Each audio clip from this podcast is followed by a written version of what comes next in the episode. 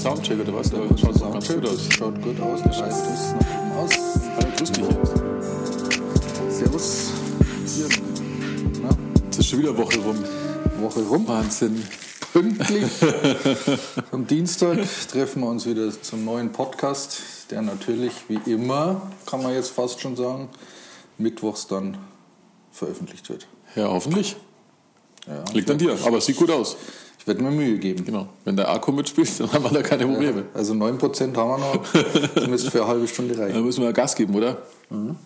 Also pass auf, ich habe mir, ich hab mir äh, zwei kleine Sekunden Gedanken gemacht und wieder mal geschaut, was es so in der Welt gibt.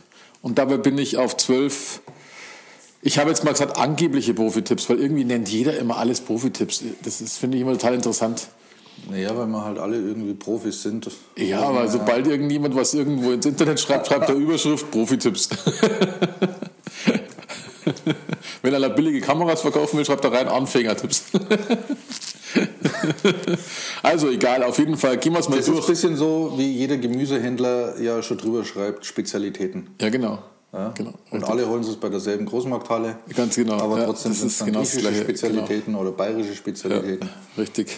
Und so sind wir halt auch alle Profis. Richtig. Und dann gehen wir es mal durch, oder? Die wir Profitipps und was wir dazu denken. Also der erste Profitipp, das ist einer der ältesten Profitipps, glaube ich. Also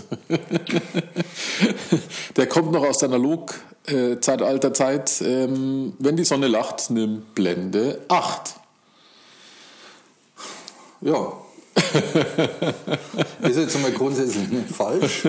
Also ich würde jetzt nicht sagen, dass es, dass es Na, falsch ist es. falsch ist. Ähm, aber ich würde jetzt auch nicht gezwungenermaßen sagen, äh, nur weil die Sonne jetzt scheint, äh, dass man auf Blende 8 geht. Glaube ich, das ist ein bisschen überholt, ist halt ein Richtwert, äh, dass man seine Bilder nicht verhaut. Ja? Also da wird man immer einigermaßen ja, pässliche Bilder kriegen, aber ich würde jetzt nicht sagen, dass ich persönlich darauf achte. Glaube ich nicht. Na, ich habe auch das Gefühl, also ich habe es früher auch so gelernt, ähm, ganz früher. Und ähm, ich kann mich noch daran erinnern, als ich ein Kind war, da war ja Dia auch sehr oft in. Und es war dann schon immer sehr, sehr teuer. Also Dia war eigentlich immer noch doppelt so teuer wie der Film, der klassische.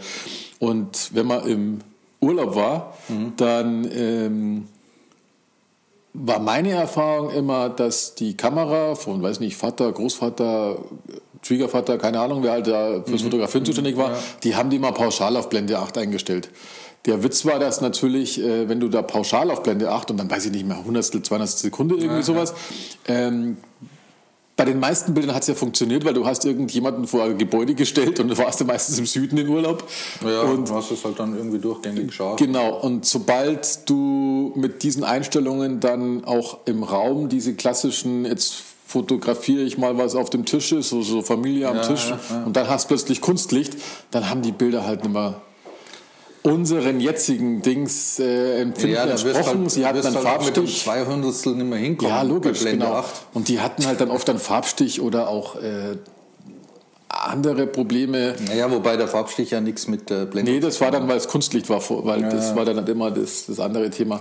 Aber die Bilder haben ja trotzdem funktioniert, weil das war, der Anspruch war Familienbilder, Urlaub und da hast du ja das Erlebnis dahinter und deswegen klappt das ja auch. Ja, also ich denke, das ist vielleicht von Anfang ein guter Richtwert äh, für einen, dass wenn es halt prall hell ist, dann geht man halt einfach mit der, schließt die Blende halt. Du hast eine auf gute Schärfe, 8, genau, Ja, fast durchgehend. und äh, tut sich halt, hat man da irgendwie so ein Richtwerk und stellt dann entsprechend seine Belichtungszeit dazu ein. Mm, aber ich selbst achte da jetzt eigentlich nicht drauf, ganz ehrlich. Also ich, ich gehe da immer vom Motiv aus. Also was will ich für ein Motiv haben und wie soll das dann am Ende auf, ausschauen? Und da will ich halt dann irgendwie einen Schärfeverlauf drin haben. Und wenn das jetzt bei brütender Mittagssonne eh nichts wird, weil alles weiß ist, also so hell ist, dann, dann fotografiere ich es erst gar nicht. Richtig, ja. Also ja, ja. dann schließe ich nicht die Blende und ähm, mache dann das Foto, nur dass da Foto ist. Aber gut, ist halt ein Richtwert, kann man mal anfangen, wenn man das erste Mal eine Kamera hat, weiß man, wenn es richtig hell ist, dann die Blende ein bisschen schließen. Also schon mal der erste Profi-Tipp für den Anfänger. Äh, ja, eigentlich eher ein Anfängertipp als ein Profi-Tipp. Gut, dann gehen wir mal. Oder es ist ein, ein Tipp vom Profi für den Anfänger. Ein Tipp vom Profi für den Anfänger. Alles klar. Ach, drum heißt es. Ah, okay. Jetzt, ah, jetzt haben wir die Kurve gekriegt. Also, zweite, zweiter Tipp. Ähm, Bewegung mit offener Blende fotografieren. Da war ich, als ich die Überschrift gelesen habe, war ich erstmal irritiert. Die schreiben aber, ähm, denn je offener die Blende, also kleine Blendenzahl, logischerweise, also 2,8, desto kürzer die Verschlusszeit. So verschwimmt die Bewegung nicht. So rum haben die das gedacht. Weil ich habe erst gedacht, ja, Moment, vielleicht will ich die Bewegung ja haben, dann beißt sich's. Also die äh, machen das in diesem Tipp, ähm, damit die Verschlusszeit kürzer wird und du quasi das Auto einfrierst. Das ist der Gedanke dabei. Ja, bloß dann friere ich halt alles ein, dann schaut halt die Bewegung Ja. nicht mehr nach Bewegung aus. Genau. Ähm, es ist ja auch wieder so ein, so ein eigenes Thema, irgendwas in Bewegung einzufangen, dass du halt die Bewegung und Stimmung im Bild hast, ähm, dass du die Dynamik, die jetzt, was weiß ich, wenn du ein Motorrad fotografierst, das vorbeifährt, willst du auch die Dynamik drauf haben. Du musst halt dann dieses Mitziehen. Hast du das schon probiert? Habe ich selber ach, vor, ewig, vor Ewigkeiten mal äh, beim, beim Kinderfußball habe ich so Sachen gemacht. Ähm, aber, aber so jetzt richtig mit Autos äh, fotografieren, die vorbeifahren, habe ich noch nicht gemacht. Also ich habe es mal gemacht äh, mit S-Bahn. Da habe ich mich mal damit beschäftigt, weil die fährt bei uns alle paar Minuten die eine, Okay. in die Richtung, dann die andere Richtung. Ähm, und dann sogar noch übertrieben mit einem Traktor versucht, der jetzt nicht so rasant unterwegs ist. Aber der war halt gerade auf dem Feld unterwegs. Was wird der fahren? 25 oder sowas. Okay. Und ähm, das ist ein Tipp, der ist jetzt von mir, der steht hier nicht drauf, aber das ist, ähm, so habe ich es am Anfang gelernt, das ist ein ganz guter ähm, Anfängertipp, der recht gültig ist und mit dem man sich gut hinarbeiten kann, weil natürlich werden ja nicht alle Bilder was, brauchen wir nicht reden, weil du ziehst ja mit. Du stellst ja quasi Ja, scharf auf was, was man kommt machen, ja. und dann ziehst du mit und die Verschlusszeit, die Verschlusszeit, ähm, deswegen würde ich da fast vorschlagen, dass man dann die Kamera eben auf diesen Zeitwert immer einstellt, weil dann macht, Mhm. also wenn man es jetzt halbautomatisch machen will, ähm, immer die Kehrseite zu der Geschwindigkeit, also Kehrwert zu der Geschwindigkeit von dem Gegenstand, der da fährt. Also jetzt hat, nehmen wir mal die S-Bahn, die fährt ungefähr 80 bis 100 km/h. Also machst du eine Hundertstel Sekunde. Okay. Und dann Ja, habe ich schon musst du ja in der Bewegung sein und dann ab, ablösen. Du darfst natürlich dann halt Fokus musst vorher gesetzt haben, weil sonst versucht er die Kamera scharf zu stellen. Das funktioniert nicht, aber machst du ja manuell dann normalerweise. Und beim Traktor ist es dann sogar diese 25. Da musst du halt dann eben auch ruhig mitziehen können. Mhm.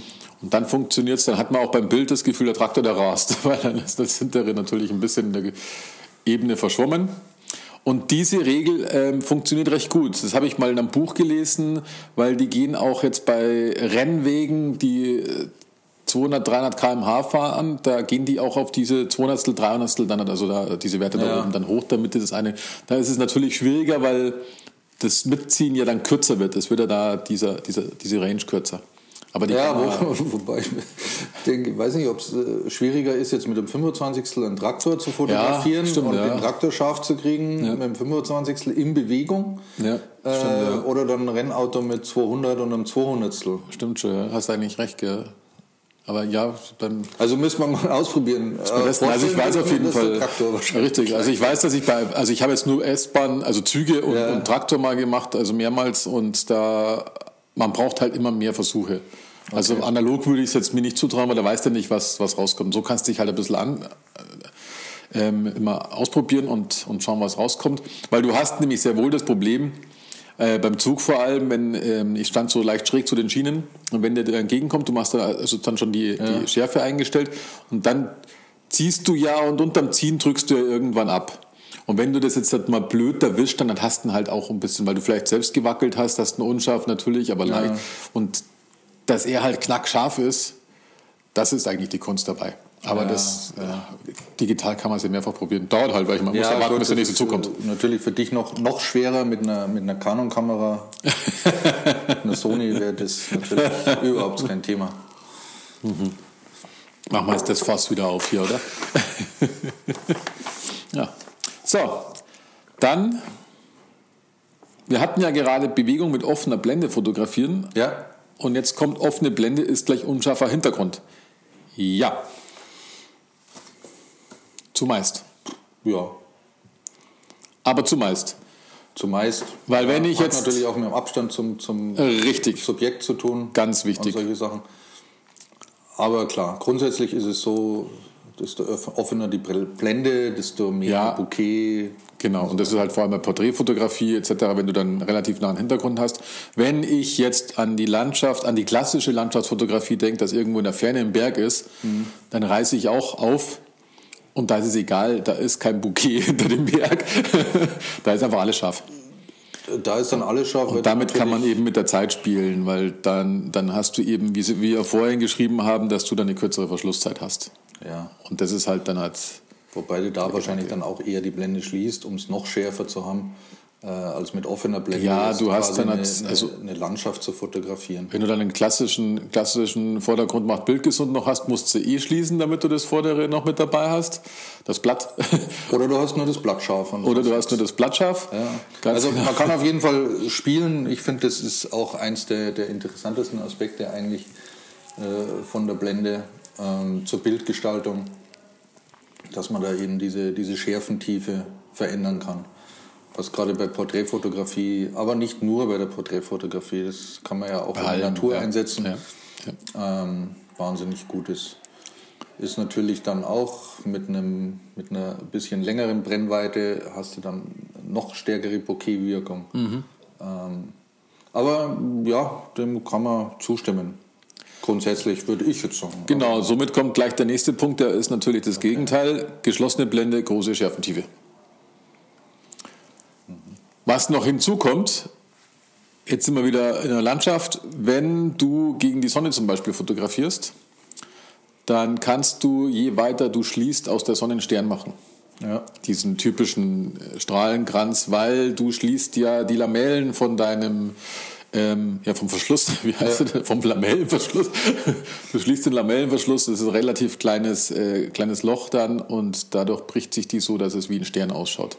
Auch bei Lichtern ist es oft so, wenn du es dann, wenn du es schaffst in der äh, Streetfotografie, wenn es schon dunkel ist und du mit Stativ arbeitest und machst dann die Blende recht weit zu, Ja. kriegst du die Straßenlampen auch als Sterne dargestellt. Da musst halt eben, da hast du halt eine längere Verschlusszeit, aber die bewegen sich ja nicht. Ja. Und das macht immer einen ganz schönen Effekt, finde ich dann. Ja, das ist. Ja, also ich habe es noch nicht oft gemacht. Ich hab, weiß nicht, vor zwei Jahren, glaube ich, das letzte Mal, dass ich nachts mal rausgegangen bin. Da war ich vorher unterwegs, äh, Lost Places fotografieren mit Marc.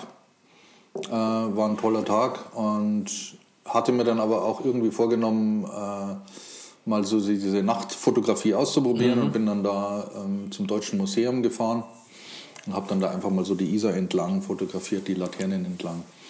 Äh, Das Witzige war, ähm, dass der Marc dieselbe Idee hatte und weiter vorne an der Corneliusbrücke stand und quasi in meine Richtung fotografiert hat. Das wussten wir aber beide nicht. Das haben wir dann erst am nächsten Tag gemerkt. Also da hätten wir dann eigentlich noch ganz gut zusammen was machen können. Ähm, War aber ganz interessant und da habe ich eben auch geschaut, oder was diese Sterne dann da zu kriegen. Also ja, ist so ganz interessant, kann man schöne Sachen machen, wenn man an der richtigen Location ist. Ja, richtig, ja. Aber grundsätzlich ist es wichtig, dass man genau diese Unterschiede zwischen offener und geschlossener Blende, die muss man kennenlernen. Und dann eben in Bezug mit der Zeit, die dann natürlich notwendig ist. Ja. Weil dann hat man es nämlich langsam auf dem Radar, dass man in der manuellen Welt ankommt. Ja. Aber auch da, und da kommen wir wieder zum letzten Podcast, glaube im letzten war es, wo wir gesagt haben, üben, üben, Mhm. Genau, üben. richtig, ja. Ausprobieren, ähm, wie funktioniert's, weil es ist jetzt nicht so, dass die ähm, kleinste Blende die besten äh, Sterne liefert. Na, das stimmt, ja. ja. Auch nicht jedes Objektiv hat die gleiche Qualität an Sternen. Also muss man so ein bisschen ausprobieren. Ähm, ja, also einfach verschiedene Einstellungen versuchen. Ähm, an der Stelle natürlich auch einen schönen Gruß an Marc. Ähm, sehr guter Lost Place Fotograf, mhm, okay. wie ich finde. Immer unterwegs mit seiner Vespa zu neuen, zu neuen verlorenen Orten. Also immer sehr interessant. Gut, dann die goldene Stunde nutzen. Die goldene. Mhm. Und die goldene Stunde findet zweimal pro Tag statt, in der Stunde nach Sonnenaufgang und in der Stunde vor Sonnenuntergang. Was ist der Unterschied zwischen der goldenen und der blauen Stunde? Die blaue kommt hier auch nochmal als Tipp. Und die blaue Stunde, also hier steht noch, dann greifen wir mal den siebten Tipp vor, vergessen Sie nicht die blaue Stunde. Und die blaue Stunde ist hier in der Stunde des Sonnenuntergangs. Der also der Unterschied ist jetzt so, der Unterschied ist so, die goldene Stunde ist die Stunde nach Aufgang und, und die Stunde vor Untergang. Das bedeutet, Sonne steht tief, ah. taucht alles in orange-rötliches Licht, lange Schatten, tolle Atmosphäre. Blaue Stunde, die Stunde in der Stunde des Sonnenuntergangs ist der Himmel besonders blau. Kontraste abgemildert und ähm, ja, schöne Stimmung, aber das haben sie bei dem anderen nachgeschrieben, ist okay. natürlich klar. Ah, okay. okay. Also, es ist, und das ist so, äh, die blaue Stunde, da, da ist, das merkst du auch, da ist wirklich alles bläulicher in wenn du ja. es betrachtest. Also ist die ja, goldene ist es wohl mehr immer rötlich. Keine, keinen großen Unterschied gemacht, blaue Stunde, ja, ja. goldene Stunde. Aber ja, ist klar, wenn die Sonne dann weg ist und quasi nur noch irgendwo Dann ist, glaube ich, die blaue Stunde, weil dann wird alles ein bisschen dunkler. Genau. genau. weil da ist es noch orange-rötliches orange Licht. Das ist dann die goldene Stunde. Ja. Also ich finde es schon immer faszinierend, also bevor ich jetzt wieder mehr fotografiert habe und früher analog habe ich eigentlich also so richtig bewusst Landschaften gar nicht fotografiert. ähm, als ich dann quasi diese, diese ganzen Sachen mir dann irgendwie einverleibt habe, eben auch mit der goldenen Stunde mhm. und blauen Stunde und bla bla bla, äh, es ist schon der Hammer, wie sich die Landschaft verändert. Irre, ja. Wenn man ja. das mal bewusst betrachtet. Früher hat man sich immer gefragt, ja, machst du Urlaubsbilder, bist am selben Ort wie irgendeiner, der mhm. in irgendeinem Fotobuch ein Bild gemacht hat mhm. und denkst da, warum schaut jetzt bei mir dieser Bergkamm scheiße aus? Ja. ja. Und bei dem schaut er gut aus. Der stand halt da schon, da warst du noch im Bett. Genau. Oder stand da noch, als du schon beim Abendessen Ja, genau. Ja. Also, wenn ihr wirklich gute Urlaubsbilder machen wollt von irgendeiner Landschaft, dann entweder früh raus Genau. Oder richtig. noch spät draußen fotografieren. Ganz genau, ja. Ähm, alles, was dazwischen liegt, äh, landschaftlich, wird meistens relativ Ja, flach. oder halt dann damit spielen. Dann sind wir aber wie bei Langzeitbelichtung oder solchen Geschichten, damit ja. du da vielleicht andere... Ja, also, also man hat jetzt ein Sachen gewisses Stilmittel ja. und will es äh, flach haben oder will es knackig haben, genau. harte ja. Kontraste von oben und solche Sachen. Ja, ja das, das gilt natürlich auch, aber so diese typischen, sage ich mal, äh, Kalender... Bilder, Landschaftsbilder. Ist natürlich auch schwer. natürlich für den, oft in, ja, in diesen es ist Zeiten. ja, es ist ja klassischer Tourismus meistens, wo man, wo man da die Möglichkeit dazu hat. Und wenn man jetzt halt diese üblichen Reisen macht, dann ist ja auch das fast schon gegeben, dass dir, also du brauchst halt die Leidenschaft, weil es ist der Tagesablauf, wenn du jetzt, halt, ich nehme mal die Pauschalreisen, auch wenn du auf dem mhm. Schiff bist oder mhm. weiß der Geier, du bist immer Frühstück und dann bist du auf diesem Tagestrip mhm. Und dann bist du beim Abendessen. Und somit befindest du dich gerade in den südlichen Gefilden immer bei der ähm, krassen Tageszeit unterwegs. Ja, ja. Das andere ist eben, wie gesagt, Abendessenzeit oder du liegst doch im Bett. Mhm. Da will ich immer so hinklopfen, weil ja, das, der Hörer und, hat sonst dann irgendwann einen Hörsturz. Und deswegen ähm, muss man das halt durchbrechen und dadurch wird es halt dann schon besser. Muss, muss, muss jeder wissen. Aber wenn man, wenn man wirklich diese Bilder haben will, die man halt auch so in Katalogen und, und wie auch immer, in, in, gerade auf Kalendern und so sieht, ähm, dann ist es am besten. Gibt es ja auch so Apps, die dir dann mhm. anzeigen, wenn du da bist, dann geht die Sonne an der und der Stelle unter. Ähm, Gibt es jetzt auch verschiedene gute Landschaftsfotografen. Der eine fotografiert äh, lieber mit dem Licht. Ähm, gibt aber auch welche, die gerne gegen das Licht mhm. fotografieren. Ganz genau. Ja. Ähm, aber eben immer Sonnenauf- oder Sonnenuntergang. Ja, und die benutzen dann sicherlich auch alle diese Apps, machen vorher dann schon ihre Recherchen, ähm, wo ist das Motiv, weil da brauchst du nicht mehr lange suchen anfangen. Wenn du mit dem Auto irgendwo hinfährt, hat jeder schon mal gemacht. Jetzt fahre ich mal schnell, ich habe noch irgendwie zwei Stunden, äh, fahre ich mal ein bisschen in die Landschaft und suche mir irgendwie ein hübsches Motiv, da findest du nichts.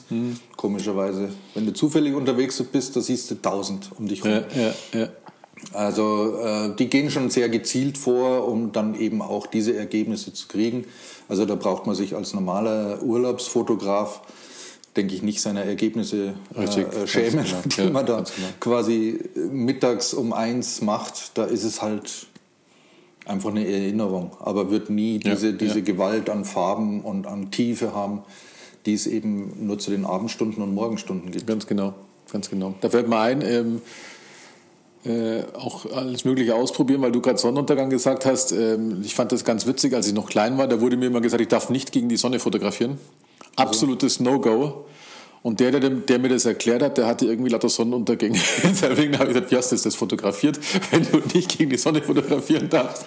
Also Sonnenuntergang war dann irgendwie komischerweise damals zu der Zeit hier, äh, wenn Sonne lag Blende 8, dann war das okay.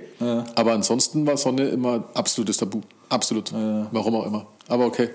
Gut, aber gegen die Sonne mit offener Blende ist natürlich dann wahrscheinlich auch, da wird es dann anders. Ja, ich glaube, der Gedanke, ja, aber ich glaube, der Gedanke war, was halt klassisch, du hast jemanden, hast dein Kind platziert wahrscheinlich oder die Familie vor irgendeinem Gebäude. Und wenn natürlich die Sonne hinter denen ist, dann hast du die ja nicht mehr gesehen, wenn du jetzt äh, mit den damaligen Dingen Mitteln fotografiert hast.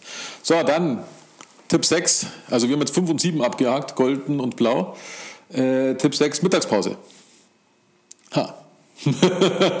Profi-Tipp. Fotografie, Mittagspause. Also hier, nein, hier steht, ähm, also hier steht, ich bin nicht ganz d'accord mit dem Punkt. Äh, hier steht, ähm, die grelle Mittagssonne wird häufig gemieden, weil das starke Licht dunkle Bildteile verschlucken und helle ausbrennen kann. Deshalb also Mittagspause machen, um später ausgeruht bei besseren Lichtverhältnissen. Das passt jetzt ganz gut zu unser Abendding. Das kommt aber jetzt auch wieder drauf an. Ich habe manchmal, vor allem im Schwarz-Weiß-Bereich, ab und an die Mittagssonne auch genutzt. Ja, das ist halt dann wieder ein Stilmittel, also Genau. um, um, um Regeln zu brechen. Ähm, du kannst ja, kannst ja alle diese, diese ähm, Tipps, die da sind, äh, da gibt es ja immer Argumente auch dagegen. Ja. Das sind dann immer gewisse Stilmittel, um der Normalität und, und dem normalen Kalenderbild quasi zu entrinnen. Und was anderes zu machen, äh, muss man eigentlich Stile brechen oder, oder Vorgaben oder Tipps oder das Optimum, äh, das vorgegeben wird, zu brechen. Äh, brechen. Ähm, deswegen, äh, klar, wir haben es ja jetzt vorhin schon besprochen, du bist im Urlaub unterwegs und machst deine, deine Bilder, wunderst dich, warum die alle so schwach sind und so, so eindimensional. Ja, liegt halt daran, du machst es halt einfach tagsüber. Das Licht ist per se für solche Bilder dann, die der geneigte Urlaubsfotograf gerne haben will, eher schlecht. Ähm, deswegen, äh, ja, geh nicht unbedingt extra in die Natur mittags, ja, sondern heb dir da lieber die Abendstunden auf und mach da deine Bilder, außer du willst das Licht so haben, genau. ja, um deinen Stil quasi so zu entwickeln. Dann mach das einfach. Ja. Oder dann einfach, wenn man Oder probier es mal aus. Was, was äh, hat das denn für Unterschiede? Mach Richtig, mal dasselbe genau. Ja. Motiv mittags ja. und dann gehst du nochmal abends raus, äh, kurz vor Sonnenuntergang, machst das Motiv nochmal. Genau. Ähm, dann siehst du selber, was das für, einen- für einen Unterschied macht in den verschiedenen äh, Editierungsmodi, die du dann, was weiß ich, auf, auf deinem, ähm, äh, was weiß ich, äh, äh, Capture One oder, Mhm. oder sonst was hast. Probier es einfach aus. Also ich denke, für einen Urlaubsfotografen ist es ein guter Tipp. Dann muss man als Urlaubsfotograf kann man dann einfach die Halbpension ändern und man isst abends nichts, sondern isst halt Mittag umso mehr. Damit man abends genau. durchkommt und fotografieren kann. Was ist das dann für eine Pension? Keine Ahnung. Halbpension, oder? Mit Mittag, Mittag, mit Abend. mit Mittagstisch. Gut, ähm, achter Tipp, Vorsicht mit dem Blitz. Ja, das würde ich unterstreichen, weil so ein Blitz ist natürlich gefährlich. Ja, richtig. Blitz ist per se mal gefährlich. Also der, wenn dir irgendwo auflauert, dann musst du die Flucht ergreifen. So, jetzt meinst Ja, jetzt du... erklär mal, was Genau. Blitz So, jetzt gerade schauen, wie du das jetzt weiter ausführst, weil die meinen natürlich den Blitz auf deiner Kamera. Also, ja, da habe ich schon mal Glück, weil auf meiner Kamera ist überhaupt kein Blitz. Ja, auf meiner auch nicht, ja. Insofern ähm, laufe ich da nicht Gefahr, den zu benutzen. Denke aber auch, ich kenne da auch so also der eine oder anderen Fotografen, beziehungsweise Bilder von dem einen oder anderen Fotografen, ähm, die da auch ihren Stil draus gemacht haben. Dieses harte Anblitzen ja. mit harten Schatten dann an den Wänden von irgendwelchen Models, äh, die, diese, diese grellen, äh, leuchtenden Farben dann dazu, das kann auch richtig cool ausschauen. Ähm, deswegen, pff, was, was heißt Vorsicht mit dem Blitz? Also, das ist halt wieder ein weiteres Werkzeug, das man, ähm, mit dem man sich auseinandersetzen muss, das seine eigenen Regeln hat, sage ich jetzt mal. Und ich habe jetzt halt bei meiner jetzigen Kamera keinen Blitz, auch keinen Aufsteckblitz, weil dummerweise mein früherer Aufsteckblitz ähm, mit der nicht kommunizieren kann. Mhm. Obwohl beides kennen war, aber der, ich habe einen Sigma-Aufsteckblitzen jetzt schon in die Jahre gegangen und scheinbar haben sie da technisch irgendwas geändert zwischen der ja. Canon 20D und jetzt der 6D. Ähm, und somit versteht er den Blitz nicht, also der, er löst den Blitz halt nicht aus. Und ähm, was ich mir damals aber angewöhnt habe bei dem Blitz, das war einer auch so ein, so ein großer, wo man auch nach oben schwenken kann, aber eben dieser normale Aufsteckblitz, ja. ähm, kein separater Studioblitz. Wenn ich Leute, also es, wenn ich jetzt bei Urlaubsfotos bleibe und jetzt hast du zum Beispiel die Sonne ein bisschen hinter den Leuten, dann ist es ganz gut, wenn man die ein bisschen anblitzt, so leicht indirekt, damit du das Gesicht drauf hast. Also solche Sachen habe ich manchmal gemacht. Da ist er ganz hilfreich gewesen, vor allem weil es ja ETTL-Blitze sind, die haben das dann schon überrissen ähm, und ab und an irgendwelche Spielereien.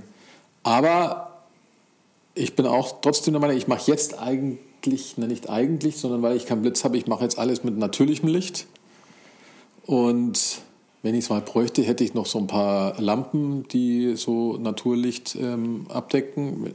Könnte ich in einem Raum hernehmen. Äh, aber hauptsächlich versuche ich alles mit draußen mit Naturlicht zu machen und komme damit ganz klar. Das ist halt dann mein eigenes Stilmittel. Ich habe schon mal darüber nachgedacht, aber ich, ich weiß, ich habe mich damals so stark damit befassen müssen mit dem Blitz, weil du da so viele Möglichkeiten hast. Ja, also ich würde jetzt, äh, ich würde jetzt nicht unterstreichen, Vorsicht mit dem Blitz, ähm, weil das immer irgendwie so, so ein bisschen Angstmacherei ist. Ja, genau, das stimmt, ja. ja. Ich glaube, äh, Blitz ist ein wahnsinnig äh, kreatives Mittel. Vielleicht jetzt nicht unbedingt der Aufklappblitz, der auf, auf diesen äh, Budgetkameras. Ja, der geht auch nur drei Meter oder fünf Meter, das ist ja, so. die kannst vergessen. Da kannst du vielleicht mal irgendwie eine Strandparty oder mhm. was, kannst du ein bisschen aufhellen oder so. Ähm, aber wenn du jetzt schon mit dem Aufsteckblitz oder so arbeitest, den kannst du ja genauso in der Hand halten und damit Fund bedienen. Da kannst du schon im, im, im Model-Shooting, wenn du unterwegs bist, kannst du schon das ein oder andere ja. Ähm, ja, tolle Ergebnis machen. Ähm, ich selbst äh, habe auch einen Blitz, den habe ich mir damals für die alte Kamera gekauft, für die 77A äh, von Sony und habe aber den jetzt noch nie auf der neuen ausprobiert. Mhm. Also habe ich auch noch nicht gemacht. Wenn ich zum Beispiel jetzt gegen die Sonne fotografiere, ähm, Personen oder Landschaft, dann mache ich es generell so, dass ich das unterbelichte, das Bild, dass eben die, die hellen Bereiche nicht ausfressen, ja. ähm, weil man aus den Tiefen einfach wahnsinnig viel noch rausholen kann. Richtig, ja. ja. Also das ist, heutzutage haben die, die Kameras wirklich eine, eine gewaltige Dynamik und eben auch, da sind wir wieder bei Capture One,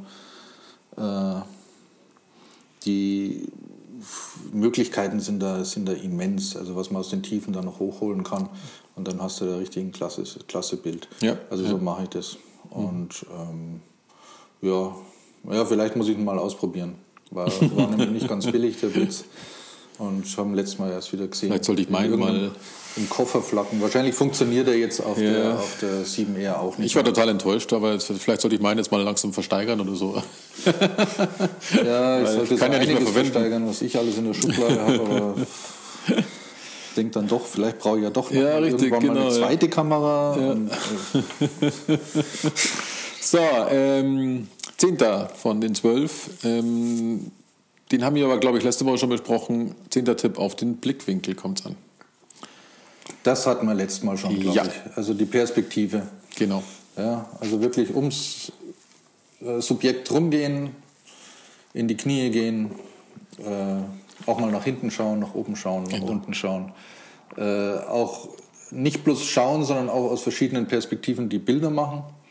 Äh, oftmals schaut es dann auf dem kleinen Bildschirm, auf der Kamera äh, dann doch besser aus, als es ist, oder schlechter aus, als es mhm. ist. Ja, also die Erfahrung habe ich selber gemacht, ähm, dass ich dann gemeint habe, oh ja, das ist super gut.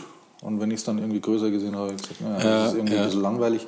Und auch andersrum. Also da wirklich, ich meine, die Digitalzeitalter oder was, da brauchst du ja jetzt ja nicht drauf das achten. Muss man auch ausnutzen, weil ich hatte. Bilder mehr hast oder weniger hast. Äh, ich hatte auch, ah, ich habe Punkt 9 vergessen, aber ich mir ist auch öfters so gegangen, also nicht öfters ab und zu gegangen, dass ich ein Bild einfach dachte, das ist jetzt der Bringer mhm. und den größer hat es nicht funktioniert. Ja. Und das ist auch eine super interessante Erfahrung. Weil man sieht es auf dem kleinen Bildschirm und denkt, ja, perfekt. Und dann ja, daheim am Rechner ganz andere. Das ist ja auch mit Schärfe und ja. solchen Sachen. Also fotografierst du einmal irgendwas und meinst, du hast es toll getroffen, dann schaust du daheim, dann sitzt halt die Schärfe irgendwie nicht richtig. Ja. Dann mach halt zwei, drei Aufnahmen. Es ist auch umgekehrt dann, so. Ich hab, also gerade in der Landschaftsfotografie, es rennt ja nichts weg. Richtig. Ja. Und es ist auch umgekehrt so. Ich habe ein Bild, das hat mir ähm, in groß unwahrscheinlich gut gefallen. Da sieht man lauter Sterne auf dem Bild auch. Mhm. Ähm, das habe ich bis jetzt aber nur auf Instagram veröffentlicht und da sieht man natürlich dann keine Sterne mehr, weil die halt einfach zu klein sind. weil das ist dann ein Bild, das muss dann eigentlich groß gemacht werden ja. und das ist halt eben schade. Okay, ähm, jetzt wollte ich, äh, jetzt mache ich mal Punkt 9 später, weil jetzt, ähm, den habe ich gerade übersehen. Machen wir erst Punkt 11, weil der zu Punkt 10 ganz gut passt und zwar sagt man ja üblicherweise, Vordergrund macht Bild gesund. Das ja. ist jetzt aber nicht der Tipp, sondern der Tipp ist hier, der Hintergrund ist genauso wichtig. Ja klar, der Hintergrund ja, ist genauso genau. wichtig. also ich, ich muss ganz ehrlich sagen, also ich bin ja jetzt wirklich nicht so der, der, der Landschaftsfotograf, aber wenn ich sowas mache, ich suche eigentlich immer, wenn ich durch einen Sucher, ich suche, wenn ich durch einen Sucher schaue, deswegen heißt er ja Sucher wahrscheinlich, ähm, immer so die Randgebiete ab von dem Bild. Mhm. Ja, ich schaue durch wichtig, und schaue dann einfach, ja. Äh, was, was ist denn so außenrum, was ragt denn rein in das Bild, äh, was gehört nicht hin oder wo würde dann vielleicht äh, noch ein bisschen was hinpassen. Ähm, das mache ich zum einen. Hat aber jetzt gar nicht was mit Landschaftsfotografie, weil du machst es bei der Porträtfotografie genauso, weil wenn du nämlich nicht aufpasst und auf den Hintergrund nicht achten würdest, dann wächst dem ein Laternenpfahl aus dem Kopf zum Beispiel oder sonst ja, irgend sowas. Das ja, sind ja auch, wenn, wenn ich, wenn das ich, übersieht man so leicht, weil man nur die Augen fokussiert vom Model. Ja, das, das, das, das äh, stimmt schon, aber ich mache die meisten Models im, im, im Studio und dann habe ich einfarbige. Ja, da meistens, braucht man natürlich nicht dran dann brauchst du, ja, klar. Also auf die Ränder dann nicht zu achten, ja. aber da musst du halt dann auf die Haarsträhnen und was weiß ich was genau. achten. Da verzweifle ich ja auch oft dran. Aber in, gerade in der Landschaftsfotografie und was auch wichtig ist, gerade wenn du dein Motiv im Vordergrund hast, das sind auch diese ganzen Off-Spaces, also diese, diese Bereiche um dein ähm, Objekt mhm. drumherum. Mhm. Ja, wie groß die sind. Ja, man sagt ja immer oder was, ja, es soll nicht so viel eine, eine farbige Fläche sein. Das ist nicht immer richtig. Ja. Um dein Objekt zur Geltung zu bringen, kann es durchaus sein, äh, dass du wahnsinnig viel Off-Space ja, in deinem ja. Bild hast. Und das musste halt in Ruhe betrachten. Also einfach wirklich Zeit lassen. Ähm, sind wir auch wieder bei der Perspektive, die Perspektive leicht verändern, beobachten, wie sich das Bild ja. in sich verändert. Da, da können echt oft kleine, kleine Änderungen, äh, je nachdem wie auch der, der Abstand zum, zum Objekt ist, wahnsinnig tolle Ergebnisse bringen oder wahnsinnig langweilig sein. Ja, ganz ja. genau, richtig. Also man kommt eigentlich immer wieder aufs Gleiche raus. Ja, das ist witzig. so, dann vorletzter Tipp, ähm, ISO-Zahl. Also hier steht Obacht vor der ISO-Zahl und da ist der Gedanke, ist, ähm, wenn die zu hoch wird, dann rauscht es natürlich. Jetzt ist ähm, in dem Fall, ich, wahrscheinlich ist es schon ein bisschen älter, aber ich glaube mittlerweile können die schon sehr weit hochdrehen, die Kameras. Also ich ich spiele, also ich persönlich versuche immer die ISO-Zahl so gering wie möglich zu halten, aber ich nehme sie dann eben her, wenn ich jetzt wirklich mehr Zeit da rausholen will. Und dann drehe ich die halt natürlich nach oben dann unter Umständen. Aber ich bin noch nie, glaube ich, über 6000 gegangen, weil ab dann, glaube ich, fängt meine zum Kriseln an. Ja, ja. ist auch wieder ein Unterschied. Ähm, quasi fotografierst du jetzt schwarz-weiß oder Farbe. Das kommt noch dazu, genau. Ja, Im Schwarz-Weiß ist es ja dann oft gar nicht so schlimm, ja. wenn es ein leichtes Rauschen hat. Ähm, ist ja dann auch wieder so ein, so ein, Stilmittel und war ja früher in der Analogzeit sowieso papierabhängig mit dabei. Hm, Farbe, ja, würde ich jetzt vielleicht selbst mit diesen neuesten Kameras auch nicht über 6000 rausgehen. Ja, das ist die reden da von Zahlen teilweise, wenn sie da ihre Marketingaktion machen. Da bist du schon im sechsstelligen Bereich, da denken wir, das kann ja wohl nicht. ja, ich weiß nicht, ich habe es aber ganz ehrlich auch noch nie ausprobiert. Also ich habe äh, kürzlich ein Konzert von Van Holzen fotografiert. Klar äh, bin ich dann raufgegangen mit der mhm. ISO-Zahl, ähm, weil die zum Teil ganz dunkle Beleuchtung auch haben und damit das hat super gut funktioniert. Mhm. Und ich mag ja gern äh, so einen analogen Look und auch ähm, einen monochromen Look. Äh, da ist Rauschen sowieso dann mit drin. Also bei mir gibt es fast kein Bild ohne Korn. Ja, ja. ja, also wir reden immer von Rauschen. Das war ja früher dann das Korn, ja, ja. das man jetzt auch irgendwie mit, mit irgendwelchen Programmen äh, da drüber legt. Insofern, pff, weiß ich nicht. Aber über 6000 würde ich jetzt wenn ich gute Ergebnisse haben will, jetzt wahrscheinlich so gefühlsmäßig ja. auch nicht rausgehen. Ja. Und ich tendiere natürlich auch immer dazu, oh jetzt bin ich. Also ich ertappe mich schon immer dabei, dass ich sage, ach scheiße, jetzt habe ich noch 500 ISO irgendwie da. Auch. Ja, ja, genau. Ah, jetzt habe ich, hab ich irgendwie eine Stunde fotografiert und 500 ISO. Ja, irgendwie merkst du das. Das ist aber, glaube ich, so ein altes, so. das ist auch, glaube ich, so ein altes Denken, weil ich meine, früher habe ich mir immer 100 äh, Filme gekauft und wenn ich dann nicht genau wusste, wie ich jetzt so tageslichtmäßig fotografiere, dann war ich dann immer ganz mutig und habe mir einen 200er gekauft. genau, äh, aber mehr nicht, war immer so, na, das wird dann, das wird dann. So, so. Das ist schon noch so ein bisschen im Digitalen so, ach scheiße, jetzt habe ich genau. einen halben Tag mit 500 ISO und habe mich noch immer gewundert, warum ich so kurze Verschlusszeiten hinkriege. Also, also da fehlt es mir noch ein bisschen an der Routine. Ja, weil man da immer nicht nachdenkt. Da brauche ich dann schon immer eine, eine, ganze Zeit fotografieren, bis mir dann kommt, dass die kurzen Verschlusszeiten ja wahrscheinlich sind, weil ich ja, drei richtig, Stunden genau. die hochgeschraubt habe. so, dann ja. nächster Tipp. Ähm, Wenn es die Kamera kann, dann im RAW-Format fotografieren. Ich fotografiere nur im RAW-Format. Hm. Hm, hm. Ja, kann ich jetzt auch nicht unterschreiben. Also normalerweise, wenn du, also was heißt wenn du, wenn ich Aufnahmen mache, äh, so im, im, Kunstbereich, im Modelbereich, ähm, fotografiere ich auch immer in RAW. Mhm. So. Wenn ich Veranstaltungen fotografiere, fotografiere ich nicht in RAW. Okay. Also die, die Arbeit spare ich mir, weil das Ergebnis, das die Kamera dann da macht, die sind so gut. Ähm, dass ich dann da nicht irgendwelche 500 Veranstaltungsbilder. Ja, aber das sind so klassische Veranstaltungen, oder? Dass du da irgendwo halt nur rumhüpfen musst und jetzt irgendwelche Redner ja, oder so. so, so Dokumentation. Ja, genau. Ja, ja, dann. Ich muss sagen, ich habe ja. auch schon ähm, Model-Shooting gemacht in, in JPEG und die Ergebnisse waren auch klasse. Mhm, mh. Also die Kameras, glaube ich, wird unterschiedlich sein. Sagt man ja immer, die haben ja verschiedene Farbergebnisse und bla bla bla. Aber ich denke, das kann man schon auch machen. Ich, ja, du, du hast glaub, halt in der Nachbearbeitung. Genau, da, da hast du dann weniger Möglichkeiten. Du hast dann einfach weniger Bildinformationen. Ja. Also wenn du da jetzt, äh, sind wir wieder Landschaft, ja. gegen die Sonne unterbelichten, damit du das dann zum Schluss wieder hochziehen kannst. Das ist natürlich schlecht, wenn du das in JPEG machst, weil Richtig. da hast du dann. Weil du hast, du hast bei RAW hast du sämtliche Farbinformationen in jedem einzelnen Pixel drin hängen. Und das ist halt eben der Vorteil ja. von RAW. Und bei JPEG ist es ja eigentlich schon entwickelt. Natürlich ja. kann man mit den Instrumenten heutzutage ja noch viel ändern ja. und hin und her, aber du hast, also ich habe das schon mal ausgespielt und du hast bei Weitem nicht diese Möglichkeiten. Allein schon, wenn du vielleicht Blende mal ändern solltest, das kannst du ja auch oft noch nachträglich machen.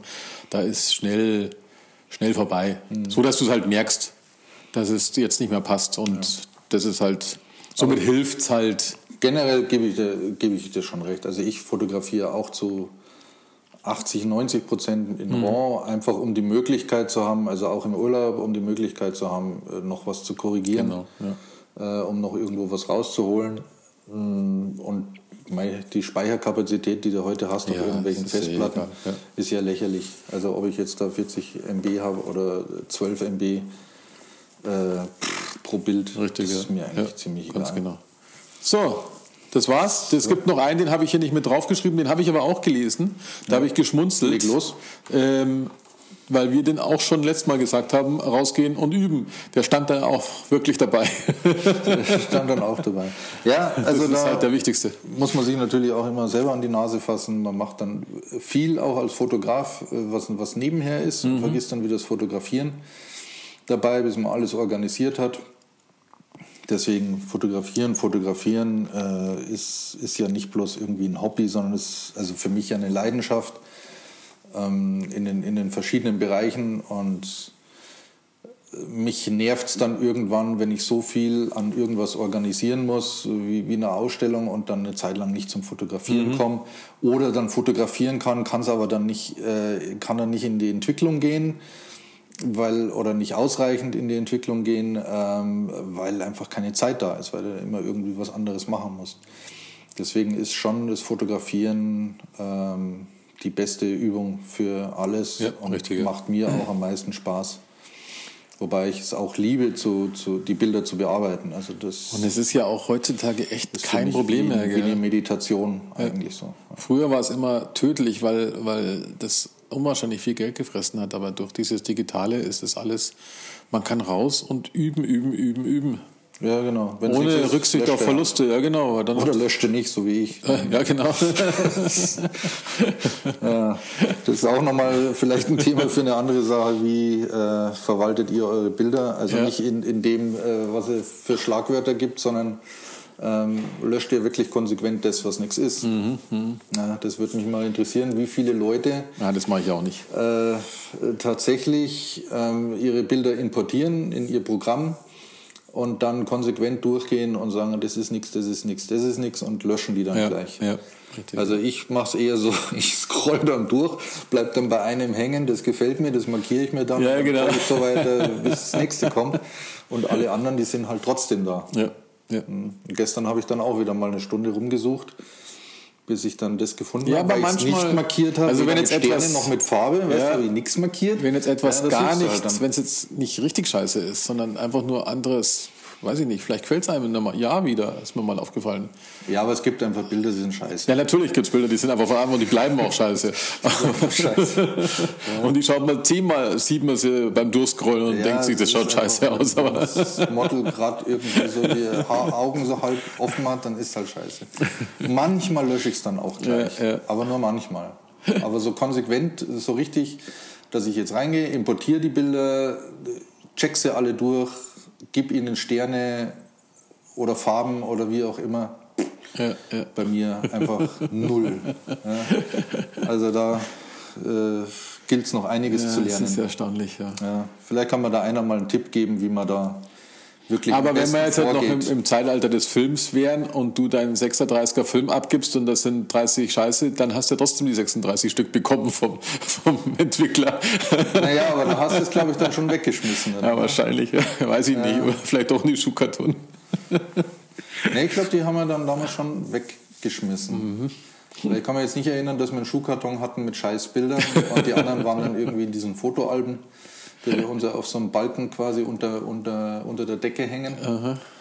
Ähm, nö, das haben wir nicht gemacht. Okay. Also da hast du halt dann von 36 hast du halt dann noch. Ja, ich habe letztens, letztens beim Aufräumen irgendwie so verschwommene Bilder von Bäumen gesehen und irgendwas, ach keine Ahnung, lauter Kram. Ja, aber wahrscheinlich dann künstlerisch angehauen. ja, das ja. kann ich mir jetzt einreden. Okay. Okay. Jürgen. Sehr schön. Dann haben wir wieder. Danke fürs Gespräch. Wir hören dann uns dann nächste, hören wir uns nächste Woche wieder. Und sagen, ciao, ciao.